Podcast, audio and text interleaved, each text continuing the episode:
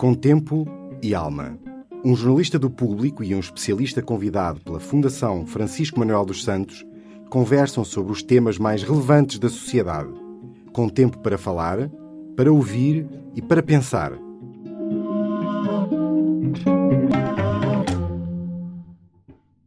Produção, distribuição, restaurantes e cantinas e famílias. Todos fazem parte da cadeia alimentar e todos partilham responsabilidades sobre o que é desperdiçado. Iva Pires, professora investigadora da Faculdade de Ciências Sociais e Humanas e autora do livro sobre desperdício alimentar, produzido a convite da Fundação Francisco Manuel dos Santos, fala-nos sobre o problema e o que pode ser feito para combatê-lo. Em primeiro lugar, por que é, é tão difícil ter dados atualizados sobre os alimentos desperdiçados? É uma cadeia longa, complexa, é muito difícil quantificar quanto é que as famílias estão a deitar fora, por exemplo, porque elas deitam para o lixo e o lixo é recolhido de uma forma geral, porque global, é um resíduo, é recolhido como resíduo urbano. Noutras áreas, por exemplo, no, no caso também do, do, dos agricultores, nem sempre existe essa contabilidade. Por exemplo, vem uma chuva, um granizo e o pomar perde-se, é um desperdício, é considerado desperdício, porque na verdade aqueles alimentos estariam bons para consumo humano se não tivesse acontecido aquela intempérie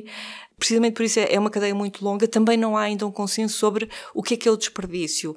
Por exemplo, devemos incluir o peixe eh, que vem nas redes, mas que depois é deitado ao mar porque não tem valor comercial ou porque não tem o tamanho adequado. Devemos eh, incluir, por exemplo, este desperdício do pomar quando acontece uma intempérie. Na verdade, o agricultor não tem culpa e não podia ter feito mais nada para o evitar. Devemos incluir as cascas da fruta ou da batata, por exemplo, que na verdade verdade são adequadas para consumo humano, mas hoje em dia a maior parte das pessoas não o consome porque fazem muito bem, porque tem químicos, porque hoje em dia a produção de alimentos utiliza muitos, muitos produtos químicos. E portanto a maior parte das pessoas descasca a fruta, mas na verdade não há problema nenhum em comer uma maçã com a casca.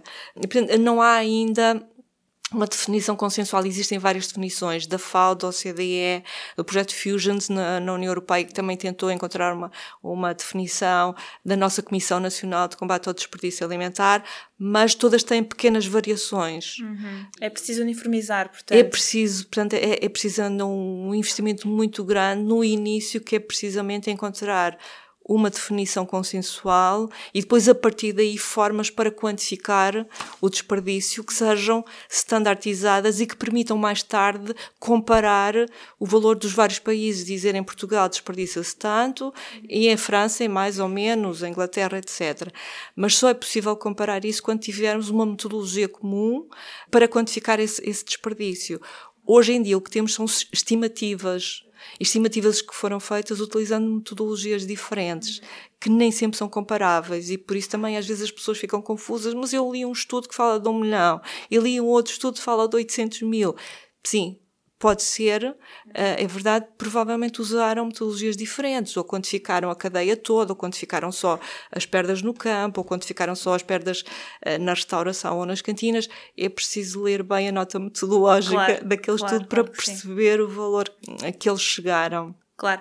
Portanto, que impacto é que isto tem depois na criação de políticas e na, na tomada de medidas e decisões, não é? Porque sem os dados é uhum. difícil fazer eh, eu diria que a existência dos dados é, é, muito importante para informar precisamente quem tem poder de decisão e poder desenhar políticas mais eficientes e mais eficazes.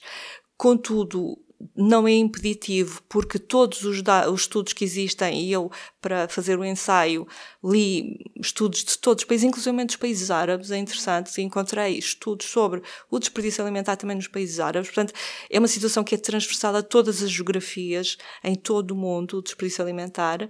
Eu diria que os estudos que já existem mostram que a dimensão do problema é suficiente para se começar a atuar já. Mesmo que não exista um valor real, provavelmente em alguns casos nós podemos até estar a pecar por defeito, ou seja, provavelmente o desperdício é maior do que as estimativas estão a apontar, ou até pode ser em excedente, não sei, mas o importante é que todos os estudos que já existem eh, no mundo inteiro mostram que a dimensão do problema aponta para a necessidade de começarmos a atuar já contra, a lutar contra o desperdício alimentar, porque é também uma do, dos os objetivos de desenvolvimento do milénio, a Agenda 2030 para o desenvolvimento sustentável, um dos objetivos, o 12.3, insta todos os, os, Estados que assinaram essa agenda uh, para o desenvolvimento sustentável a reduzir para metade o desperdício alimentar ao longo de toda a cadeia até 2030. Se nós não sabemos quanto é que ele é, como é que o reduzimos para metade? É verdade, é verdade. Por isso eu também uh, insisto imenso que se eu tivesse que, no fundo, atuar contra o desperdício alimentar, acho que a primeira coisa que faria era pôr todos os atores sociais ao longo da cadeia a discutir o tema e a co-construir soluções. Como a cadeia é complexa, intervém atores sociais com interesses divergentes, mas eh, de alguma forma nós temos que os pôr a colaborar, a discutir o tema, a dizer o que é que eu, em que é que eu posso contribuir para reduzir o desperdício e também a co-construir soluções para combater o desperdício, porque não vamos conseguir combater o desperdício se atuarmos só no início da cadeia, ou no meio, ou com as famílias, ou nas cantinas. Nós temos que ter uma, uma perspectiva holística e temos que olhar para ele desta forma integrada.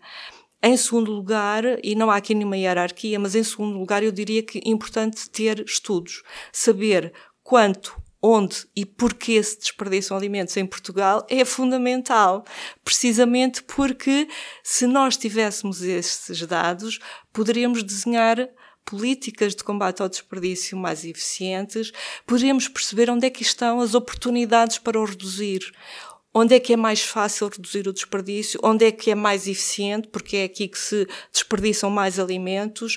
Enfim, essas eh, perguntas nós teríamos resposta para elas se tivéssemos uma ideia de quanto, onde e porquê se desperdiçam alimentos em Portugal, que não existe. E, portanto, quantificar o desperdício é um passo fundamental também porque todos os Estados-membros, incluindo Portugal, a partir de 2020, têm que começar a informar a União Europeia sobre o volume de desperdício nos seus países para precisamente se ter uma ideia de conjunto da União Europeia e começar a criar as tais estatísticas sobre o, o desperdício alimentar.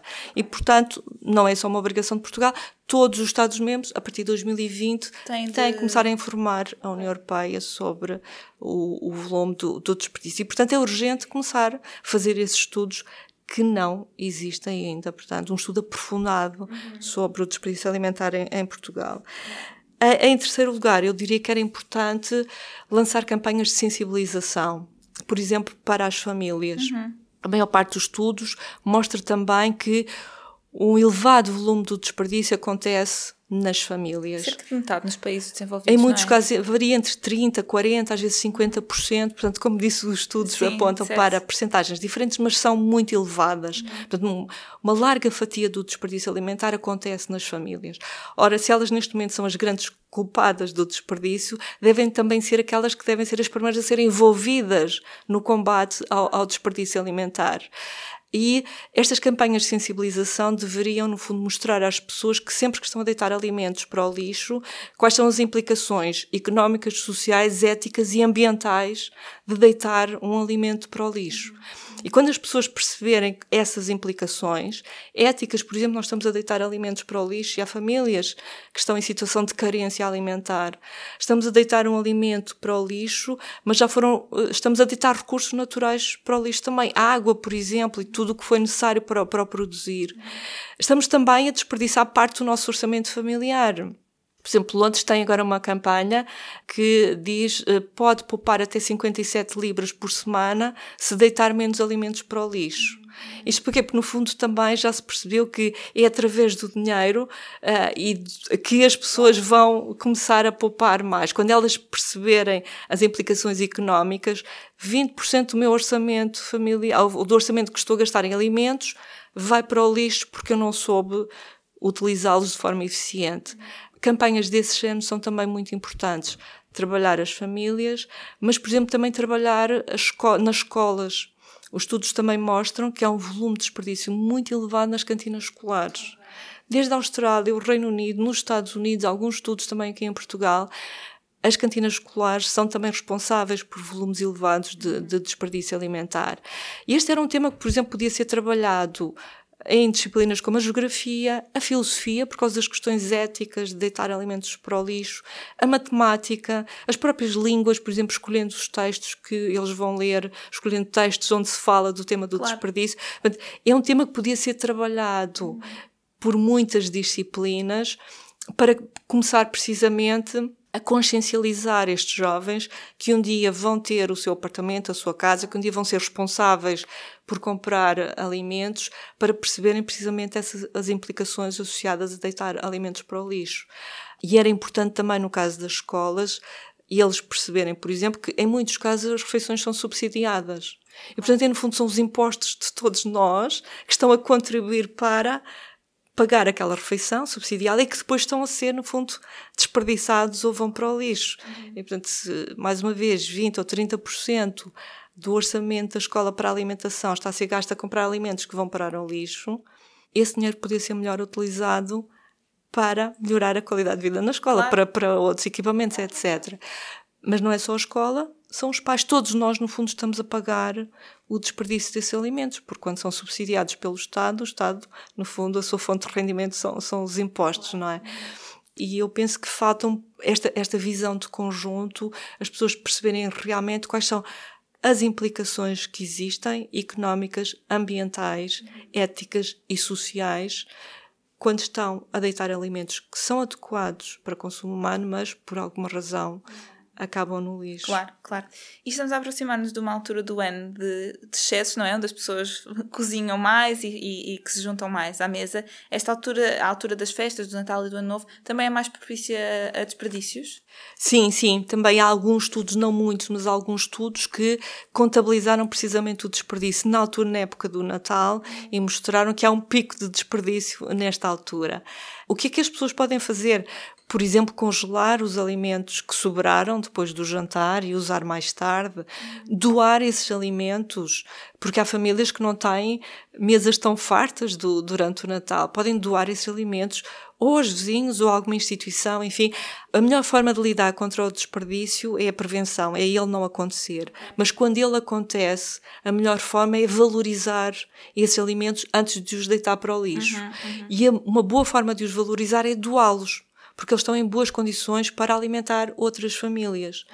E, portanto, pensar nisso, onde é que eu posso, existem instituições à volta no meu bairro, existem famílias no meu bairro que eu possa ajudar eh, e doar esses alimentos, nunca os deitar para o lixo, ou congelar, ou distribuir pelos membros da família, cada um leva um bocadinho para a sua casa. Claro e vai depois usando, uh, em vez de ficarem todos na casa onde foi o jantar, depois não sabe como lidar com tantos alimentos, distribuir cada um dos membros que da família leva um bocadinho para a sua casa, ou doar, por exemplo, ou congelar. São boas práticas, no fundo, para lidar com o, que, o, excesso de alimentos que muitas vezes acontece uh, no Natal. E porquê que acontece nesta altura do ano? As pessoas uh, exageram naquilo que... Sim, porque são também os jantares em família, uh, são jantares com mais pessoas e nem sempre é, é, fácil realmente perceber quanto é que se quer cozinhar, porque normalmente as pessoas dizem é, é preferível sobrar do que faltar e, portanto, usando sempre esta lógica de que é preferível possível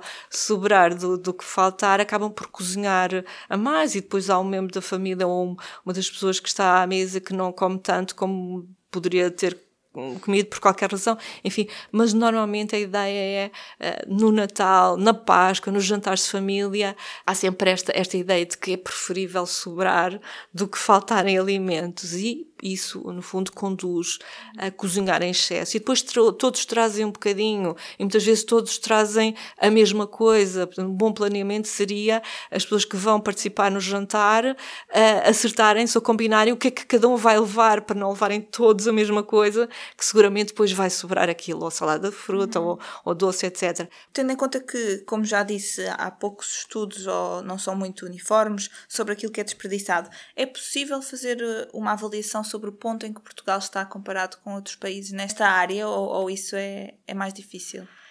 Sim, podemos, por exemplo, se fizermos uma análise benchmarking, que é compararmos com aqueles que estão mais avançados, por exemplo, a Inglaterra tem já muitos estudos e tem painéis de famílias que lhe permitem precisamente ir avaliando como é que está a evoluir o desperdício alimentar nas famílias, na produção agrícola, na restauração, etc. Por exemplo, a Inglaterra está realmente muito avançada nos estudos de quantificação e nas campanhas de consciencialização. Eles começaram por uma campanha muito interessante que é o Love Food Hate Waste e a partir daí realmente tem, tem evoluído muito, como esta, por exemplo, no, no caso de Londres, pode poupar até uh, 57 libras se reduzir uh, a quantidade de alimentos que deita fora. Se nos compararmos com esses países, mas também na Alemanha, na Holanda, a própria Espanha já tem um estudo interessante de um painel de famílias, um estudo interessante sobre o desperdício alimentar, eu diria que nós estamos um pouco atrasados. Ok. Um, no final do seu livro, um, termina dizendo que, sublinhando a responsabilidade das famílias, como dizia há pouco, na redução do desperdício, a minha questão é se o esforço das famílias é suficiente para resolver o problema. Se eu não deitar uma laranja fora, vai resolver o problema do desperdício. Não vai resolver totalmente, porque, como disse, o desperdício acontece ao longo de toda a cadeia, do campo ao garfo. Mas somos 4 milhões de famílias e, portanto, podemos encontrar 4 milhões de soluções para reduzir o, o desperdício. E é interessante uh, investir na, na consciencialização das famílias porque implica muito pouco. Não é preciso ehm, termos equipamentos novos, não é preciso investir em tecnologia, só em consciencialização.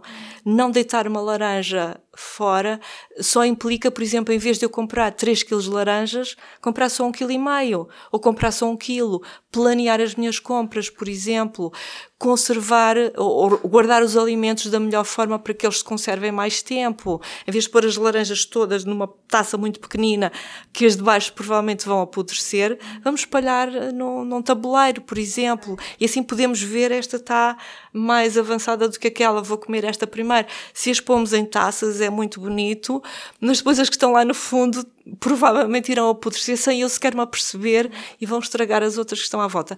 Portanto, investir na consciencialização das famílias e pedir a colaboração das famílias implica muito pouco, implica mudanças de comportamento que não são muito difíceis de fazer é planear as compras, guardar os alimentos da melhor forma, quando se cozinha mais, congelar para um dia seguinte, por exemplo, fazer por semana um dia de sobras que eu faço lá em casa, quando vejo muitos taparés no frigorífico. Hoje cada um vai comer uma coisa diferente, mas vamos acabar com estes restos que estão aqui. Fazer um dia de sobras por semana, levar no dia seguinte para o almoço na, na lancheira o que sobrou do dia anterior. São coisas muito simples que podem dar um contributo muito grande. Se vai só por si resolver o problema do desperdício alimentar, não vai, porque é preciso também pedir a colaboração da produção, da distribuição, por exemplo, na restauração, o que é que nós podemos fazer quando pedimos um, vem uma travessa com muitos alimentos nós não conseguimos comer, pedir uma caixa e levar para casa. Uh, qual é o problema? Porque esses alimentos que foram servidos têm que ir obrigatoriamente para o lixo. Pois, esses não são. O restaurante pode doar o excedente que ficou na cozinha, a uma instituição, uma IPSS, mas todo o que foi servido, o que foi para a mesa, tem que ir para o lixo. Mas aí cabe-nos a nós essa atitude sensata de, é, se é muito, pedir uma caixa e trazer para casa, pode servir para o almoço do dia seguinte. Portanto, são pequeninas atitudes que nós podemos ter e podem dar um grande contributo para reduzir o desperdício alimentar, embora, como disse, o importante seria juntar todos os atores sociais da cadeia, os produtores, os distribuidores, distribuição, a restauração, um, as famílias, eventualmente, portanto, juntar todos os atores sociais a discutir o desperdício e tentar realmente co-construir soluções. Muito obrigada. Com tempo e alma.